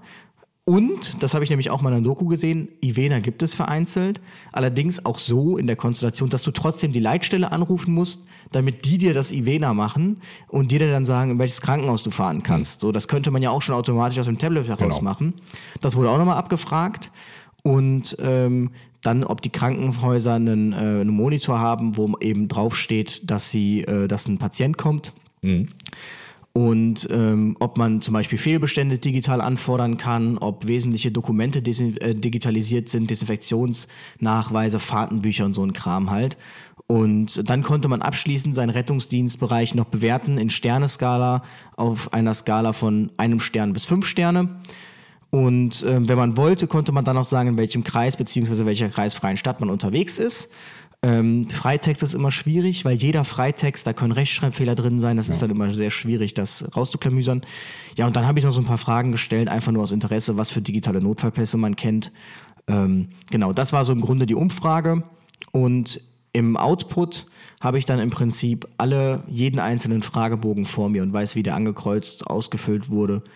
Und ähm, genau, das können wir uns jetzt einmal anschauen. Ist auf jeden es Fall- war auf jeden Fall die ein oder andere Überra- Überraschung dabei. Nachher in der Interpretation, was man vielleicht sich erstmal anschauen kann. Ähm, die meisten Teilnehmer waren männlich, 60 Prozent. Ähm, die meisten Teilnehmer waren zwischen 21 und 30 Jahren alt. Und ähm, die meisten Teilnehmer waren zwei bis fünf Jahre im Rettungsdienst. So, das kann man erstmal so sagen. Und ähm, es waren auch ein paar dabei, die sechs bis zehn Jahre und mehr als zehn Jahre dabei waren. Und die meisten Bögen kamen tatsächlich aus Nordrhein-Westfalen. Ja, das macht den Stolz. Genau. Aus deinem Bundesland. Ja, wenn man aber natürlich sagt, es ist natürlich auch das bevölkerungsreichste Bundesland. Ja. Ähm, genau, NRW, Bayern, Hessen, Schleswig-Holstein. Und jetzt musst du nochmal schnell schauen, ich hatte dir eine Grafik geschickt, aus welchem Land die wenigsten kamen. Ähm, hier ist äh, Bremen, das letzte. Genau, Bremen. Bremen. Ja, das ist ja auch ein Stadtstaat. Stadtstaat. Ne, Saarland natürlich auch als kleinster Stadt, Thüringen, aber auch ganz wenig und Sachsen-Anhalt das sind so die Schlusslichter hier jetzt gerade im ganzen. Ne? Brandenburg, aber wie da. viel haben wir ne? da? 68 Teilnahmen. Insgesamt konnten wir verwerten 2119 Fragebögen. Schön. So. Und jetzt fand ich ja schon interessant, Digitalfunk. Ja. Es wird, also in wie vielen Rettungsdienstbereichen in Deutschland wird digital oder Verfunk verwendet? Und tatsächlich in doch 86,2 Prozent. Ich finde es immer noch krass, dass es immer noch Analogfunk gibt. Also wirklich 13,8%. Analogfunk noch auf, auf links, aber Baden-Württemberg ist da, glaube ich, noch ein bisschen hinterher, soweit ich das mal verstanden habe. Ähm, Ja, Digitalfunk, also für diejenigen, die jetzt im Rettungsdienst nicht so sind. Es gibt ja Funkgeräte, kennt ja auch alle von zu Hause, Walkie-Talkies für einige, nur bei uns ein bisschen professioneller. Und äh, man hat früher tatsächlich wie so ein Walkie-Talkie dann auch rundherum gestrahlt und auf alle, alle, die dann auf der Frequenz waren und im richtigen Unterband oder Oberband, die konnten halt mithören, ne? je nachdem, wie das so geschalten war. Ähm, und im Digitalfunk ist es jetzt anders, da hat man das alles schön verschlüsselt. Jedes Funkgerät hat eine SIM-Karte drin. Äh, ist auch äh, höchst strafbar, so ein Ding einfach zu verlieren und das nicht zu melden. Mhm. Ne? Und ähm, man hat hier natürlich eine gewisse Abhörsicherheit. Man kann dann viele schöne Sachen machen wie Gruppenkommunikation, Einzelkommunikation. Die Sprachqualität soll auch besser sein. Das müsste ich mal wirklich nochmal testen, wie das, wie das auf, auf, auf beiden Sachen so ist. Ne? Auch die Verfügbarkeit hat man zumindest früher mal versprochen, soll groß sein. Das äh, hängt auch mal davon ab. Und man kann Daten übertragen. Ne? Früher hat man das ja mit Tonfolgen gemacht. Die, die kennt man ja noch. Und äh, man hat auch eine Notruftaste noch, also kann dann alle Kanäle freischalten und sagen, hier, ich habe ich hab ein Problem, wir werden bedroht oder ähnliches. Wir brauchen nicht unbedingt ähm, Dings. Ähm, und da gab es dann leider aber auch wegen der Verfügbarkeit schon ein paar Probleme. Zum Beispiel bei Hochwasser NRW. Ne? Da gab es zum Beispiel dann, die Infrastruktur hat es nicht hergegeben, dadurch, dass äh, man ja jetzt immer eine Antenne braucht, die das Ganze verwaltet im Digitalfunk. Ja, also ja, wie beim Mobilfunk eigentlich. Und die dann teilweise stromlos waren und die Generatoren, die da dran hängen, auch dann irgendwann aufgebraucht waren, hat man Kommunikation zum Beispiel nicht unbedingt immer hinbekommen. Man muss ja. auch sagen, ähm, also Digitalfunk ist ja auch so, dass ähm, dass, äh, dass die Technik ist ja relativ alt, die ist aus den 80er mhm. Jahren, auch das ganze Netz. Mhm. Und deshalb ist es zum Beispiel so, dass ähm, viele Funktionen gar nicht freigeschaltet sind, weil das ja. das Netz überlasten würde. Also theoretisch ist es zum Beispiel möglich, dass ich als RTW in anderen RTW anrufe mhm. über Digitalfunk, genau. indem ich einfach seinen Code eingebe. Das aber nicht freigeschalten, weil ich dann automatisch einen Weg blockiere, mhm. einen Eingang. Und ähm, ich meine, es gibt irgendwie zwei Eingänge Sprache und zwei irgendwie für Mitteilungen. Mhm. Ich bin mir jetzt nicht mehr hundertprozentig sicher, muss ich mal reinschauen, aber das Problem ist eben, wenn einer funkt, auf dem einen Kanal, der nächste vielleicht auf dem anderen Kanal und gleichzeitig drückt einer, dann ist das schon das Maximum, was dieses, was diese Station verarbeiten kann. Und, auf eine ähm, Gruppe oder so, genau. Also genau. das geht ja auch noch mehr. Ne? Ja, und, das ist das ähm, Problem, ja. Das ist das äh, hm. Problem. 2012 hatte man dann so roundabout 4500 Basisstationen in Deutschland erst. Ne? Um, ähm, und wir hängen echt hinterher. Von diesen 4500 waren aber auch nur so die Hälfte, 2400 oder sowas im Betrieb. Und wir sind wirklich Schlusslicht, was Digitalfunk im internationalen Raum angeht. Ne? Also da sind wir wirklich hinterher. Mittlerweile gibt es auch seit 2007 ein Amt, was das Ganze dann äh, voranbringen soll. Diese Basisstationen sind auch hoch gesichert. Die sind auch nicht erkennbar. Ihr könnt nicht immer erkennen, ob das jetzt so eine Funkstation ist oder ob ihr einen ganz normalen äh, Mobilfunkmast habt. Manchmal ist es auch kombiniert. Ne? Aber ähm, dass das irgendwann überlastet sein kann, hat man auch bei einem Eisenbahnunfall gesehen, hier in Ebbenhausen äh, im Februar 2000 2022. Da waren 1100 Einsatzkräfte und jedes Mittel oder jede Kraft hat teilweise Handfunkgerät und muss sich dann wie ein normales Mobilfunkgerät einwählen. Und da ist die Zelle dann irgendwann überlastet, weil die nicht dafür gemacht sind. Ne? Ja, also wirklich, das ist auch hier ähm, an Karneval teilweise so hm. in der Innenstadt. Wenn du natürlich irgendwie 50 RTWs hast, die sich da tummeln, plus äh, die ganzen Unfallhilfstellen, plus die Polizei, die auch digital funkt. Ja ähm, da hast du wirklich teilweise das Problem irgendwie, dass du äh, Netzschwierigkeiten einfach hast mhm. mit dem ähm, mit dem Digitalfunk. Das ist alles ähm, ja. ja. also mir hat der Analogfunk besser gefallen, aber auch der hat natürlich Schwächen. Ich weiß, in meiner ähm, Multiplikatorenschulung, da hat man uns noch gesagt, 2020 können wir alle vom Digitalfunk auf das Mobilfunknetz zugreifen und können mit unseren RTWs telefonieren. Auch die Funktion warte ich heute noch. Also das ja. äh, ist, ist technisch möglich, aber es ist nicht eingerichtet. Die Rettungsdienstler machen doch einfach zu viel Quatsch mit, dann glaube ich. Aber ja, wir sehen, 13 Prozent haben noch immer das nicht. Ich war überrascht, tatsächlich georeferenzierte Alarmierung über 66 Prozent. Also wir reden gerade von Deutschland. Ne? Ja. Über 66 Prozent ähm, alarmieren georeferenziert in Deutschland. Und es gibt aber tatsächlich auch noch Konzepte, deshalb habe ich dieses als Antwortmöglichkeit hinzugegeben, dass die Leitstelle zwar den Standort sieht, aber der im, Stand, äh, im Vorschlag unberücksichtigt bleibt. Also auch das gibt es, dass der Vorschlag nicht auf den Standort zugreifen kann, aber der Standort trotzdem bekannt ist. Mhm. Und es gibt auch irgendwie Konzepte, das sagte mir dann der Raphael Trautmann, wo nur bei High-Priority-Einsätzen irgendwie eine georeferenzierte Alarmierung stattfindet, ansonsten bei KTW irgendwie dann nicht. Und da geht's dann nach Gebieten. Das ist also jetzt nicht so repräsentativ vielleicht, aber man kann grob sagen, über die Hälfte können dann doch schon äh, das Fahrzeug überhaupt orten. Aber auch das muss man sich mal geben, dass es trotzdem einen nicht beträchtlichen Teil gibt, ähm, wobei nur 7% Nein angekreuzt haben tatsächlich ähm, und 12%, dass sie es nicht wissen, ähm, wo es einfach immer noch so ist, dass man äh, nicht sieht, wo der RTW ist. Also wo nicht das schnellste Fahrzeug geschickt wird. Ja, und das beim Standard. Ich dachte, das wäre schon mittlerweile Standard überall. Also es gibt wohl auch Leitstellen, da ist es noch nicht so, dass man. Siehst du mal, wie digitalisiert ihr seid? Das- Wobei, das- nee, bei euch gibt es doch auch keine georeferenzierte Alarmierung, oder? Ich müsste wirklich nachgucken. Also ich weiß, sie sehen es und ich bin der Meinung auch, dass das, dass das System das vorschlägt, eigentlich anhand von. Okay. Aber es kam auch schon vor, dass du direkt neben dem Unfall standest und dann ein anderes Rettungsmittel kam. Also da Ja, müsste ich wirklich nochmal nachfragen. Hm? Da gibt es auch verschiedene Konstellationen, dass irgendwie Einsatz, also RTWs, die nicht aus dem primären Einsatzgebiet kommen, dass die nur dann bei wirklich lebensbedrohlich überhaupt vorgeschlagen werden und dann wird eher der zuständige RTW genommen. Also das ist äh, eine Wissenschaft für sich, also nicht so repräsentativ. Interessant war tatsächlich, dass doch in über 90 Prozent bekommen alle zumindest automatisiert die Einsatzinformationen auf ein Handy, Tablet, Navi, PC oder den Funk gespielt. Also doch 90 Prozent Ja. haben mehr als ein Melder und ein Faxgerät. Ne? Das finde ich gut. Also das haben wir bei uns auch. Navi stellt sich sofort ein, steht alles drauf. Genau. Ne? Ach, das habt ihr? Das haben wir auch, ja, ja, genau. Ah, Unseren, ja, okay. Auf unseren Garmin haben wir ja bei uns und da steht alles drauf. Das Navi stellt sich sofort ein, sucht den Weg und ja. Und von diesen 90 Prozent sind 90 Prozent, wo das tatsächlich auch automatisch ins Navigationsgerät übertragen wird. Das fand ich ähm, auch sehr interessant. Und bei 6 Prozent ist das nicht der Fall. Das heißt, man kann im Prinzip sagen, das sind ja dann 9 mal 9. Also bei 81 Prozent bekommen tatsächlich in Deutschland ihr, ähm, ihre Informationen bis aufs Navi gespielt, ihre Einsatzinformationen. Also auch mehr, als ich erwartet hätte tatsächlich. Ähm, spannend wird es dann auch bei den Smartphones. Also über 60 Prozent haben tatsächlich ein Smartphone als Diensthandy. Ja. Also wurde bei uns jetzt auch umgestellt, endlich. Wir hatten vorher noch so eine coolen Knochen. Ja, die haben super lange durchgehalten. Ne? Also das war ja früher bei den Nokias und bei den Mm, die Caterpillars. Ja, genau, diese Caterpillar-Handys, ja, die hatten wir. Und die haben gut durchgehalten und konnten auch alles mitmachen. Aber du konntest halt einfach nicht mal irgendwas nachgucken, googeln und so. Jetzt mittlerweile dann auch in Rostock. Äh, Smartphones. Ja, also ich muss sagen, wir haben tatsächlich nur solche Oschis, wo du einen mit erschlagen kannst zur Not. ähm, und wahrscheinlich auch Gründe, irgendwie Handyhaltedauer, keine Ahnung, Akku hält vielleicht länger, ich weiß es Es nicht. will ja auch einfach keiner mehr klauen. Weißt du? das kann natürlich auch sein. Will keiner mitnehmen. Aber als ich damals in Aachen war, ähm, 2014, da hatte man das auch schon, Smartphones, ähm, wegen dem Telenotarzt. Also da war man schon 2014 soweit.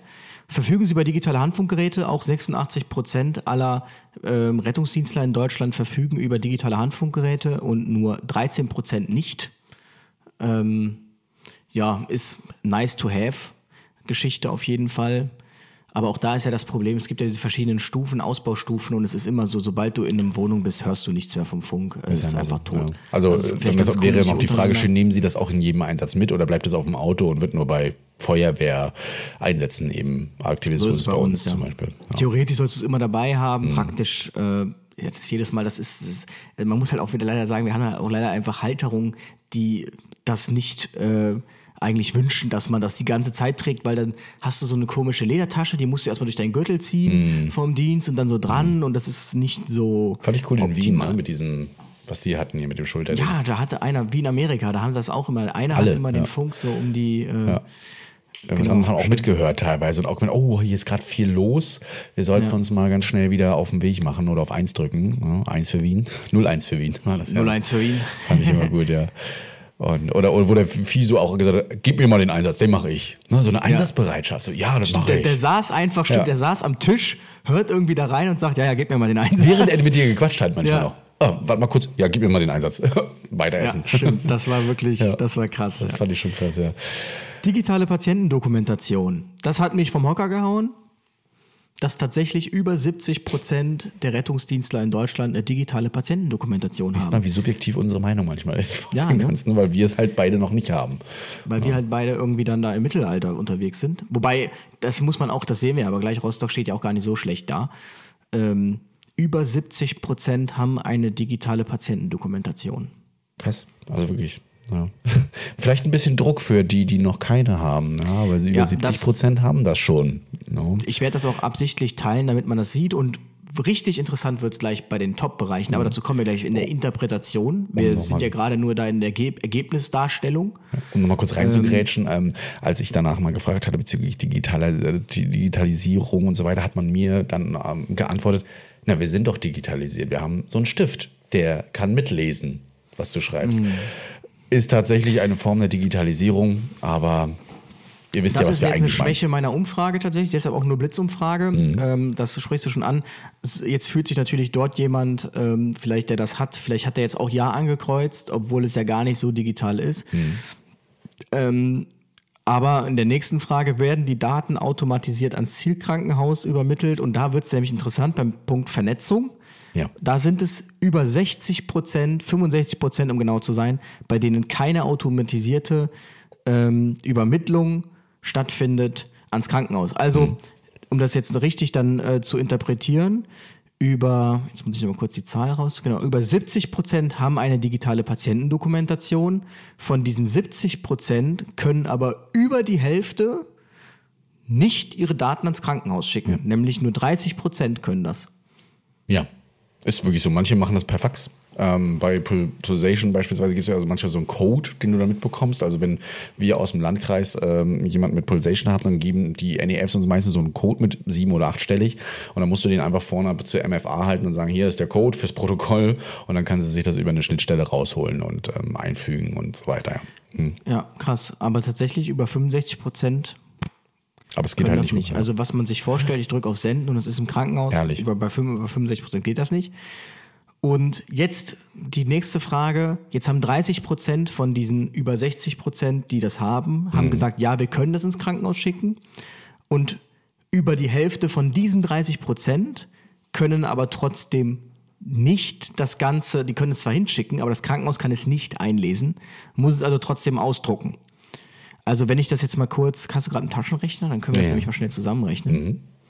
Dann rechne mal 0,7 mal Haben wir 0,3 und dann mal 0,5. Haben wir 0,5. Sind wir bei 0,105. Also, Mal 100? achso, mal 100 sind 10,5 Prozent. Also 10,5. Okay, nee, wir müssen mal anders rechnen. Äh, nicht mal 0,55, sondern mal 0,4. Also 0,4 mal 0,3 mal 0,7.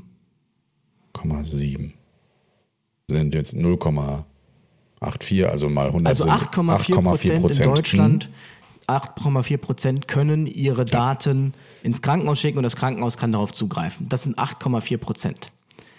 Genau. Da müssen wir noch dran fünf- arbeiten. Ne? Genau. Und 15 Prozent Ja. können es zwar ähm, schicken, aber es kann nicht ausgedruckt werden. Ja, das ist schon traurig. Also wirklich, äh, ich weiß, man arbeitet in vielen Kliniken schon an diesen Schnittstellen. Es ist ja auch immer eine kleine Arbeit dran, äh, das alles zu digitalisieren. Und ähm, es gibt das Problem einfach, dass du viel zu viele Schnittstellen, Möglichkeiten hast, viel zu viele Dokumentationssysteme. Es gibt kein einheitliches Dokumentationssystem. Da kommen dann noch so eine wirtschaftlichen Sachen zusammen, Ausschreibungen, Wirtschaftlichkeit und so weiter. Das heißt, auch da kann man nicht einfach sagen, Leute, ihr müsst jetzt alle dieses eine Tablet benutzen und diese eine Schnittstelle, sondern nein, dann kommen natürlich die, die ähm, IT-Services, die das alles anbieten und sagen, ja, nee, das geht ja nicht, das ist ja nicht wettbewerbstauglich und nein. Ne? Und so entsteht das leider wieder und das ist echt ein, echt ein Problem für uns. Aber ich finde das halt einen harten Fakt. Also 70 Prozent haben Patienten, digitale Patientendatenerfassung und nur 8 Prozent sind so vernetzt, dass das Krankenhaus nichts weiter machen muss, außer das zu bekommen. Und es ist alles direkt drin. Also das ist schon äh, ein starkes Stück, also eine starke Diskrepanz. Ja. Ähm, da sieht man wieder Vernetzung oder Systemvernetzung ist jetzt nicht so der Fokus. Dann ähm, können Sie über ein fahrzeuggebundenes Endgerät die Bettenverfügbarkeit Ihrer primär angefahrenen Krankenhäuser einsehen? Also sehe ich den Bettennachweis. Bei mir nicht der Fall. Und bei 70 Prozent der Rettungsdienstler in Deutschland können nicht sehen, ob das Krankenhaus, das sie anfahren, angemeldet, äh, abgemeldet ist. 70 Prozent können es nicht sehen. Also wenn ihr das nächste Mal den Rettungsdienst auch kritisiert, man ruft ja nicht für jeden Einsatz jetzt in unbedingt eine Leitstelle an und fragt, hör mal, ist das Krankenhaus offen? Können wir da hinfahren? Das macht man ja gegebenenfalls wirklich, wenn es um Intensivbetten geht. Erst ähm, und in über 70, also 70 Prozent, 69,6 genau zu sein, können nicht sehen, ob das Krankenhaus, das sie anfahren, angemeldet, äh, abgemeldet ist. Ja, das ist auch wieder. Ähm, schade. Und bei uns gibt es ja auch noch diese Bettenabfrage. Sowas. Mittlerweile haben wir auch alle die Nummern von jeweiligen Abteilungen, aber auch wir müssen auf dem Handy dann gucken und telefonieren und Hallo. Das wäre natürlich mit dem Tablet viel einfacher, wenn du sagst, ich suche was Internistisches, Herzinfarkt, keine Ahnung. Ähm, das wäre toll. Bei uns, weiß ich, äh, möchte man daran arbeiten gerade und das auch recht schnell jetzt auf den Weg bringen. Dafür brauchen wir aber auch die Geräte, die das abfragen können. Ja, richtig. Deshalb, ähm, es, dir wird ja schon ein Handy reichen mit einem, oder ein Tablet am besten, damit schöner ist, damit du ähm, das, äh, an, also die Website einfach aufrufen kannst, wo man das dann halt sieht Genau, ne, mit Zugang. Ivena haben auch nur 34 Prozent in Deutschland nutzen Ivena, also diese automatisierte Zielzuweisung.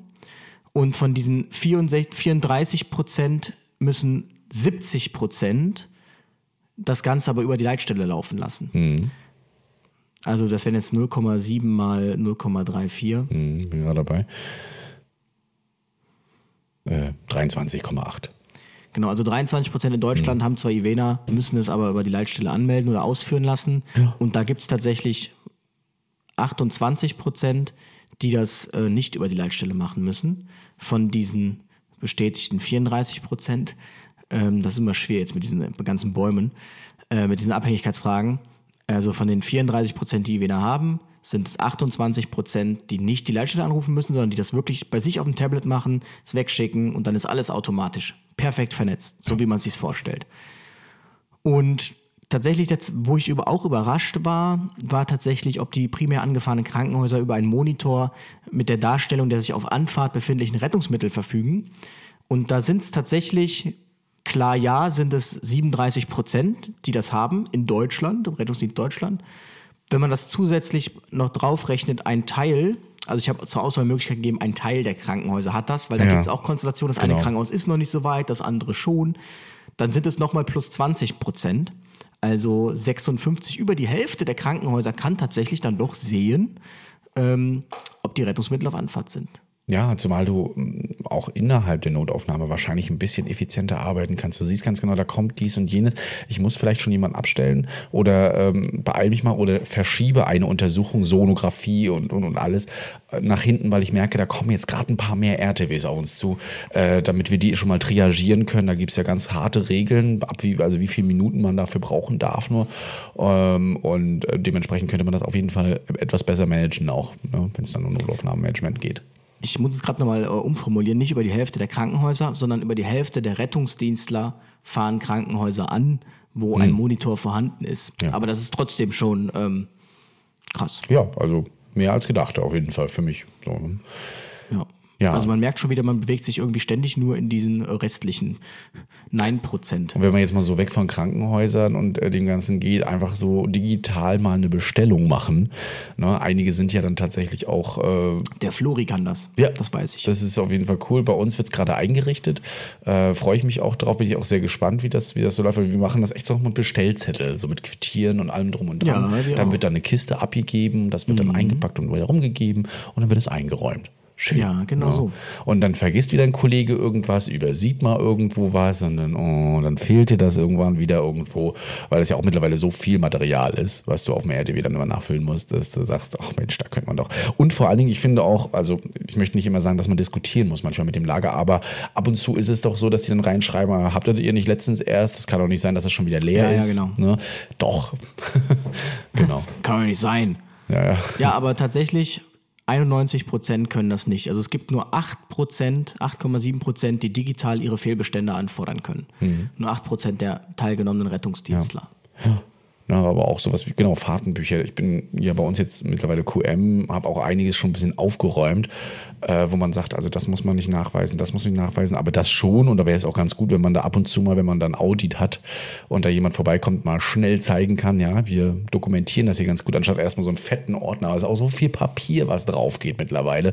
Nur für Dokumentation, was du gewischt hast, überprüft hast und äh, das könnte man durchaus mal digitalisieren. Und wie sieht Da es bin da ich bei aber dir auch aus? überrascht, dass, ähm, also wir, bei uns ist gar nichts digitalisiert. Ähm, Mhm. Ich meine, Fahrtenbücher. Desinfektionsnachweise etc., dass tatsächlich ähm, über die Hälfte zumindest entweder alles oder einen Teil davon ihrer Dokumente digitalisiert haben. von den Befragten. Also es sind 48,4 Prozent, die sagen, nö, bei uns da ist da gar nichts. Und 25 Prozent sagten ja alles und 25 Prozent sagten ein Teil. Also 50 Prozent haben irgendwas davon digitalisiert. Also es ist echt, ich merke irgendwie, ich bin echt in so einem gallischen Dorf. äh, wenn man das äh, tatsächlich bei den Verantwortlichen mal so anspricht, dann kommen gerne auch mal Argumente wie Datenschutz, äh, das muss alles gesichert sein. Also den Zahlen kann man heutzutage auch ziehen. Leute, es gibt dafür Systeme und äh, Verschlüsselungen und allem drum und Zertifikate, dran. die frag mal die Telekom, also die können ne? dir da, Da geht die einiges heutzutage. So, was hast du denn noch an Fragen? Wie bewerten Sie Ihren Rettungsdienstbereich in Bezug auf Vernetzung und Digitalisierung Genau. Ihres Arbeitsbereichs? Jetzt kommt es ein bisschen in die Subjektivität, eine, ja. du darfst jetzt Sterne vergeben. Mhm. Und äh, 40 Prozent aller Rettung, also das 40 Prozent aller Rettungsdienstler sagten, ich gebe drei von fünf Sternen. 30 Prozent sagten, ich gebe vier von fünf Sternen. 17 Prozent sagten, ich gebe zwei von fünf Sternen und 6 Prozent sagten, ich gebe einen Stern. Und nur 2 Prozent haben volle Punktzahl gegeben. Wobei natürlich das Mittel schon eher so, ich glaube 3,5 Sterne ist das Mittel. Also schon ist okay, aber ausbaufähig. Also besser als erwartet, sagen wir es mal so. Und spannend wird es jetzt natürlich, wenn man sich das Ganze dann nicht mehr nur noch so anschaut, sondern auch mal nach Bundesland beziehungsweise nach Städten. Und wenn man äh, nach Bundesland geht, dann sieht man eben ganz klar, also was ich gemacht habe, ist, ähm, ich habe jetzt zum Beispiel jede Frage, die auf eine Digitalisierung abzielt, die habe ich mit einem Punkt gewertet. Und wo eine Digitalisierung negiert wurde, das habe ich mit null Punkten gewertet. Wo, und wo ein Teil geantwortet wurde, habe ich mit 0,5 Punkten gewertet. Das heißt, wenn du jetzt sagtest, wir haben alles, wir haben komplette Vernetzung, dann konntest du maximal 15 Punkte erreichen. Und wenn du halt sagst, nö, wir haben gar nichts, so, dann gehört, null Punkte. Und ähm, wenn man jetzt mal nach diesem Digitalisierungsscore geht, ausgewählter, na, fangen wir mit den Bundesländern an, oder? Ja, genau. Schauen wir da mal rein. Ich gucke gleich mal auf mein Bundesland. Ah, okay. MacPom ist so im, im Mittel. so, Mittel. Untere Mittelfeld, ne? Ja. Tatsächlich am allerbesten hat abgeschnitten Bremen als Stadtstaat. Ähm, Nordrhein-Westfalen hat mit am schlechtesten abgeschnitten. Noch schlechter oder am schlechtesten hat Thüringen abgeschnitten. Thüringen hat den geringsten mit äh, positiv, mit digitalisiert, ja, digitalisiert beantworteten Fragen. Das Saarland auch nicht wirklich Bombe. Und ähm, Hessen, Niedersachsen, Brandenburg doch ganz gut. Schleswig-Holstein da oben, MacPom, Sachsen, Baden, äh, Baden-Württemberg, Rheinland-Pfalz, alle eher so, hm, Sachsen so eher besser, aber wirklich katastrophal sind Nordrhein-Westfalen und Thüringen. Ist halt sowas, wo, wo man jetzt wieder Föderalismus dann ähm, erlebt, ne? weil jedes Bundesland ja so sein Ding machen kann. Da gibt es keine bundeseinheitliche Regelung. Da muss, das, muss jedes Land gucken und innerhalb der Länder auch noch jede Kommune, jeder Landkreis, ne? ähm, wie man dazu umsetzt alles und was man da umsetzt. Und das erlebt man hautnah im Rettungsdienst auf jeden Fall. Ähm, und sieht man hier jetzt auch in den Tabellen, ne? in den Charts. Genau, und wenn du dir mal das, das Boxplot-Diagramm anschaust, dann siehst du halt, dass zum Beispiel NRW einfach auch die größte Spannweite hat. Da siehst du halt diesen Kommunalismus extrem. Also NRW hat von 14 bis 0 hat NRW alles mit drin. Und dann siehst du zum Beispiel das Saarland, die sind einfach gesammelt schlecht. Also, was heißt schlecht, aber ähm, nicht gut. Die haben einen Schnitt von 6,5 Punkten. Und ähm, Das ist dann schlecht, obwohl das kleinste Bundesland eigentlich gar nicht so viel zu verwalten ne? und äh, auch, auch auszustatten. Naja, ähm, du siehst, Bayern gibt es einige Ausreißer nach unten. Ähm, und wie gesagt, Hessen und Bremen sind die besten Bundesländer. Am besten abgeschnitten. Ähm, was man schon sieht, ähm, auch in Hessen ist wirklich die Spannweite eher moderat, jetzt verglichen mit Bremen, ähm, äh, mit, mit NRW. Und was man halt aber trotzdem sieht, ist zum Beispiel, was dann natürlich verwundert ist, warum gibt es denn überhaupt in Bremen, wenn es eine Stadt ist, überhaupt so eine Spannweite? Oder warum gibt es denn überhaupt in Hamburg, wenn das eine Stadt ist, so eine Spannweite? Und ähm, das würde ich jetzt damit erklären. Zum einen, das habe ich jetzt nicht gefragt, KTW oder RTW. Auch da hat man, habe ich Zuschriften erreichen, dass tatsächlich immer noch zum Beispiel dann der, nur der Rettungswagen digitalisiert ist und der KTW, nö, für den brauchen wir das ja nicht. Das ist tatsächlich noch ein Ding. Und, und das würde ich dann bei der nächsten Umfrage auch noch fragen, nicht nur KTW, RTW, sondern eben auch HIOC, ja oder nein. HIOC, Berufsfeuerwehr oder Kommune. Das ist nämlich auch sehr interessant, weil man ja vereinzelt dass ich habe mir dann nämlich mal in Bremen nachgefragt. Also Bremen hat das beste Ergebnis, wenn du es als Bundesland betrifft, betrachtest. Nicht als Stadt, aber als Bundesland. Und dann habe ich mal nachgefragt, ist das denn so gut bei euch? Und dann sagte einer, ja, zumindest bei der BF wäre wohl alles top. Also die sind wirklich von vorne bis hinten digitalisiert, die können es abschicken, das Krankenhaus kann es einlesen, die können das IVENA damit durch, können alles damit machen. Ähm, aber ähm, bei den HIOX wüsste er das jetzt nicht, ob das da auch so ist. Ah, okay. Und auch das, so HIOC äh, benachteiligt, Leistungserbringerbenachteiligung in Rettungsdiensten, auch das gibt's ja tatsächlich. Ja, auch da, wo man die Leistungserbringer die Ausstattung machen lässt. Ne? Und das nicht alles gesammelt aus BF oder ähnlichen kommt, eben aus dem kommunalen. Genau, das, das, genau, das gibt's ja auch, das Mhm. Szenario. Und ähm, ich finde das halt echt, also das, das ist wirklich real. Ja. Es ist wirklich real, dass es Feuerwehren gibt, die sagen, die neuen Autos, die kriegen erstmal wir und ihr kriegt das Gebrauchte. Das ist in kleineren ähm, Städten, äh, ist das Standard. Also das ist wirklich so nach dem Motto, nee, es geht nicht mit dem Material, könnt ihr gar nicht so gut Es ist übrigens bei uns jetzt gerade die Frage, wir bekommen ja das erste Mal Koffer-RTWs, ne? Und ähm, Ja, stimmt, wann die gesehen, ja Top bald kommen und wieder so und so weiter. Und dann kommen jetzt ganz große Fragen, Christian, weißt du schon was, wer bekommt es denn zuerst? Weil wir bekommen erstmal nur drei äh, auf, aufgrund von Lieferengpässen. Und ich muss aber auch sagen, ich weiß es nicht. Also ich weiß von ein, zwei weiß ich, wo, wo die wahrscheinlich hingehen werden, aber da ist wirklich dann auch ähm, berechtigt und manchmal auch begründet, bei manchen anderen nicht. Mal gucken, aber da freuen, das ist immer so. Wer bekommt sie denn zuerst? Ja, die Feuerwehr. Hm. So, Ähm, jetzt hast du auch- nach Städten geguckt, oder? Genau, ja. was man auch sagen muss, in der, die Bewertung ist ja subjektiv und die korrelierte aber zu 80, äh, 89, 0,89 korrelierte die Bewertung auch mit dem äh, Digitalisierungsscore. Also es ist jetzt nicht so, dass jemand gesagt hat, ich bin voll digitalisiert, gebe aber trotzdem nur einen Punkt, weil es reicht mir nicht.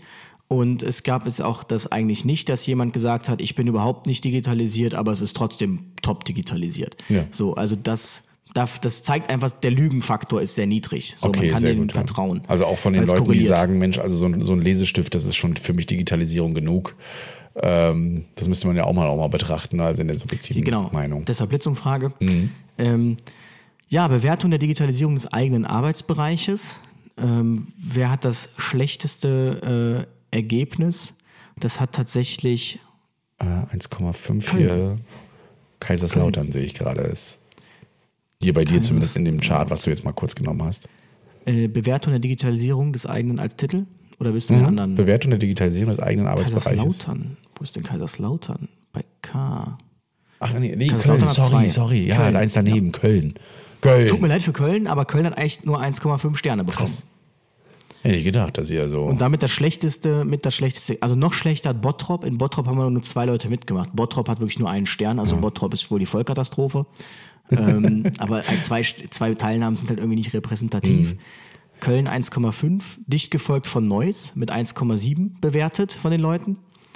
Und am allerbesten siehst du hier Bremen mit vier Sternen und mein Kinzigkreis mit 3,8 Sternen. Du sehen, wie viele in Bremen mitgemacht haben, ungefähr? Wenn ich jetzt mal so ganz spontan frage. Kann man sich auch vorstellen, dass hier der, der Amtsleiter gesagt hat, Freunde, hier gibt's so eine Blitzumfrage. Da macht ihr jetzt mal alle mit. Ja, ja, genau. Das habe ich nämlich, ähm, das habe ich nämlich auch schon. Ähm, Ja, für mich, mein Rostock hast du ja auch mit reingepackt. Ne? 2,3, aber tatsächlich wäre ich auch bei dieser Bewertung mit dabei. Ja, also, 2,3. hm, bei, ja. Zehn Teilnahmen aus Bremen. Mhm, okay, so, nicht mehr, aber ja. Die waren dann überzeugt, die Leute. Das haben wir dann da. Aber Bremen, dann haben wir oben noch äh, der Main-Kinzig-Kreis, hast du ja schon gesagt, Nürnberg, auch gut mit dabei als einer der großen Städte in Bayern, ne? neben natürlich Regensburg und München. Dortmund 1,9. Genau, so. Rostock 2,3. Ja. Der Landkreis, das ist ja wichtig bei euch zu unterscheiden. Ja, muss man. Mhm. Landkreis scheint ja digitalisierter zu sein als ihr. Also da ist ja eine glatte 3. Ja. Drei Sterne.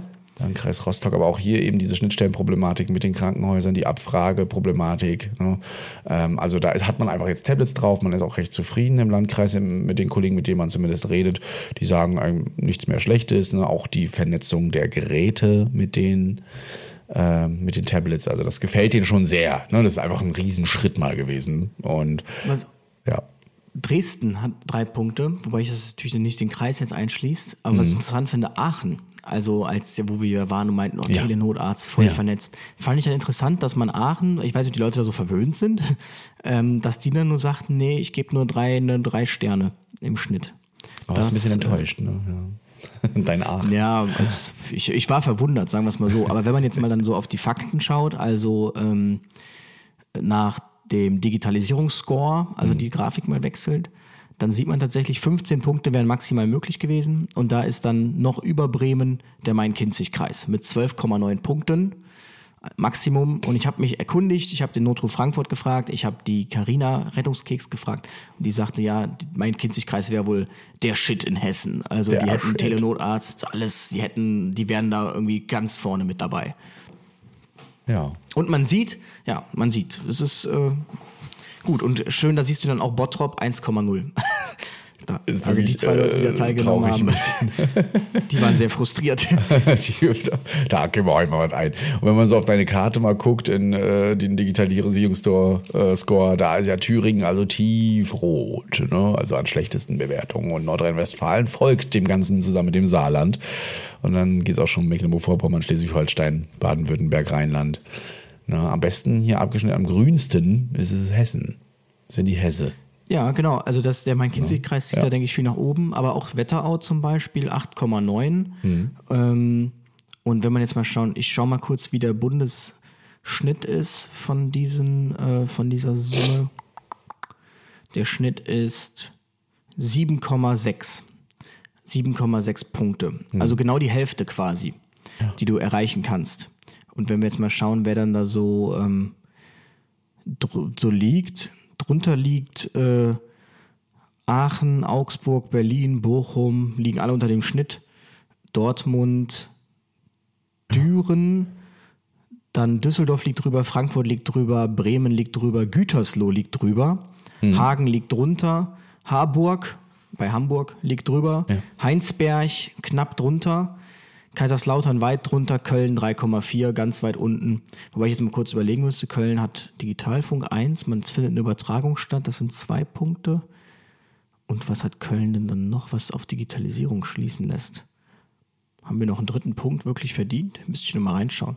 Ansonsten äh, Landkreis Rostock 7,6, also auch genau mit durchschnittlich. Ludwigsburg nicht durchschnittlich, mein Kinzigkreis over the top. Metzmann unterdurchschnittlich. München 8,4, auch sehr digitalisiert. Neues Vollkatastrophe 2,1, also da funkt man wohl auch noch analog, das ist wohl ganz schlimm. Nürnberg 9,6, Rostock 5,2, also auch ihr seid unterdurchschnittlich. Unterdurchschnittlich, ja. Solingen ist unterdurchschnittlich, Städteregion Aachen ist durchschnitt, unterdurchschnittlich, Viersen ist unterdurchschnittlich und Wetterau ist mit 8,9 überdurchschnittlich. Und ähm, das waren jetzt mal so eine ausgewählte Städte. Genau. Das zur Digitalisierung. Wir haben euch äh, ja auch mal öfter gefragt, jetzt für diejenigen, die vielleicht ja nicht im Rettungsdienst arbeiten, aber wie digitalisiert seid ihr im Notfall? Weil der Luis auch nochmal eine Frage stellt, und zwar, welche Notfallpässe ihr kennt. No? Ja, das ist ja immer auch so, das habe ich mich auch aus eigenem Interesse gefragt, weil ja immer so gesagt wird, ja, kennt man denn dieses QR-Code-Armband wirklich? Jetzt muss man natürlich einschränken, das ist meine Community. Mhm. Ja, gut. Die wird das wahrscheinlich kennen, die da natürlich dran teilgenommen hat. Mhm. Aber iPhone-Notfallpass, das in Mehrfachauswahl war da möglich. Ne? Mhm. Ach so, da konnten die mehr werden. Okay, ja. Und da ist der iPhone-Notfallpass, der kommt da wirklich gut äh, gleich ähm, nach deinem oder vor deinem äh, SOS-ID-QR-Code, den du ja oft da auch beworben hast und ich immer noch gut finde. Ne? Aber wie gesagt, dann auch auf dem Handy diesen Notfallpass, da guckt man gerne mal drauf. Ja? Wir haben ja wohl auch, uns schrieben auch einige Retterinnen und Retter, dass sie jetzt mehr und intensiver auch mal nach einem Handy fragen beim Unfall oder auch mal zu Hause, ob es da einen Notfallpass gibt und da was eingetragen wird. Also wir können es nur immer wieder sagen.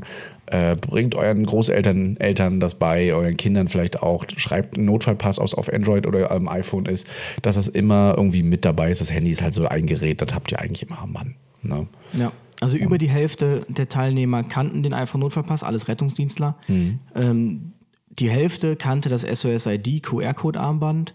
Und dann kam der Android-Notfallpass. Ich muss sagen, ich weiß, dass es das gibt. Ich wüsste aber nicht, wie ich den finde. Sag ich Ich wurde auch schon dreimal gefragt, hab gesucht. Ja. ja. Dann 237 Leute kannten keins der genannten. Lifesaver, A-Ident, fast schon irrelevant wenig, also Ja. überhaupt nicht verbreitet. Kannte ich jetzt auch nicht. Nee. Ich musste das auch googeln, um es überhaupt zu finden und mit aufnehmen zu können. Ähm, ja, genau. nee. Und danach die klassische Dose im Kühlschrank habe ich noch nie nachgeschaut, sage ich euch direkt. Ja, Ähm, ja, manchmal guckt man auch mal so ein bisschen rein, wenn man nichts findet, gar nichts findet und nicht Wenn fündig was- wird. Dann guckt man auch mal im dann Kühlschrank. Kühlschrank vom Ja, Patienten. Genau. Hat mir mal eine Dame, die hat eine Tupperdose einfach gehabt. Da hat so alle ihre Medikamente beziehungsweise ihre, ihre Papiere, weil sie wusste, da gucken die Rettungskräfte gerne mal rein in den Kühlschrank. Ja, das ist ja immer so das eine, die einen, die sich überlegen, und das könnte voll gut sein, aber der andere Punkt ist, die Leute mitzunehmen, die es anwenden müssen. Ja, also genau. es bringt nichts, wenn ich so eine coole Notfallbox habe. Also ich wurde nie darauf geschult, dass es sowas gibt. Das habe ich auch erst von Patienten erfahren. Ja. Und ich gucke trotzdem nicht danach, weil ich es immer vergesse. Richtig. Also ihr seht, wir müssen noch ganz schön dran arbeiten. Bundesweit digitalisieren. Das wäre schon äh, ganz cool, wenn wir da einheitlich werden. Ich kann es, wie gesagt, ich, ich finde es einfach schrecklich, dass man sowas föderalistisch immer noch regelt, dass man nicht sagt, wir brauchen einen Standard, aber dafür sind wir beide ja immer noch. Ne? Mit äh, bundesweit einheitliche Regeln. Es gibt das bundesweit einheitliche Notfallsanitätergesetz. Es gibt äh, viele andere Sachen, die bundeseinheitlich geregelt sind. Warum nicht solche Sachen, die uns natürlich unterstützen, die Arbeit leichter machen? Wir sollen fachlicher werden im Rettungsdienst. Durch den Notfallsanitäter sollen viel mehr machen ohne Notarzt, darf viel mehr lernen. Dann bitte unterstützt uns doch auch in diese Richtung, damit wir uns nicht mehr noch um 5000 Protokolle, Papiere und alles andere kümmern müssen.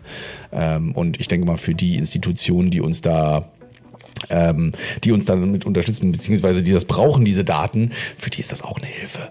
Ja, anstatt Ja, hier erstmal Papierkram rumzuwälzen. Ich gab ja irgendwie von der Barmer eine Statistik, dass man irgendwie 70.000 jähr- Patienten jährlich irgendwie durch Digitalisierung retten könnte. Krass. Zumindest kann man ja. die Prozesse, man sagt ja immer, das ist ja so das obere Credo. Vor die Lage kommen. Alle reden immer davor, vor die Lage, vor die Lage. Hm. Vor der Lage bin ich, wenn ich dem Krankenhaus das schon schicke und ich bin noch gar nicht da, dann bin ich vor der Lage. Ja, klar. Ähm, Ja, und ähm, auch die große Frage immer so, wenn ich jetzt zum Beispiel Daten ans Krankenhaus sende für einen Schockraumpatienten und so weiter, wo dann vielleicht hoher Blutverlust ist, man da die Blutbank schon anrufen könnte ja, und äh, eventuell auch hier Leben retten. Ne? Also das sind so ein, zwei Beispiele, die man hier durchaus mal nennen kann und die dazu beitragen könnten, einen Menschen. Übrigens, der aus Bremen sagte mir, die sind wirklich übrigens auch wieder Thema vor der Lage. Die bekommen zusätzlich alles, was mit dem Patienten ist, äh, aufs Tablet. Die sehen auch die beantworteten Fragen.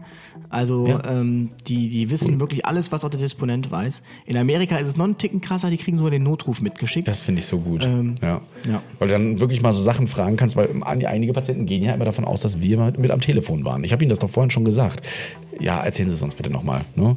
Und man auch manchmal überlegt, wie kam denn der Disponent jetzt auf dieses Stichwort? Ne? Da müssen ja auch manchmal einfach irgendwelche Überlegungen gewesen sein, in die man aber nicht nachvollziehen kann. Dementsprechend, ja.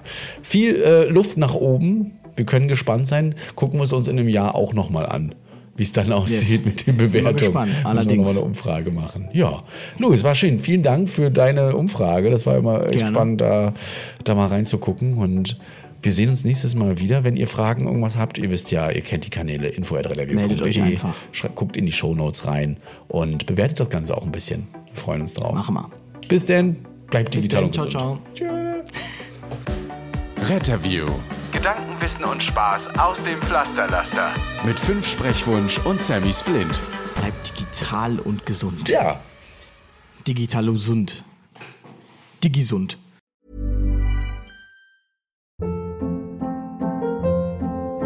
Hold up. What was that? Boring. No flavor. That was as bad as those leftovers you ate all week. Kiki Palmer here, and it's time to say hello to something fresh and guilt-free. Hello Fresh. Jazz up dinner with pecan-crusted chicken or garlic butter shrimp scampi. Now that's music to my mouth. Hello Fresh. Let's get this dinner party started. Discover all the delicious possibilities at hellofresh.com.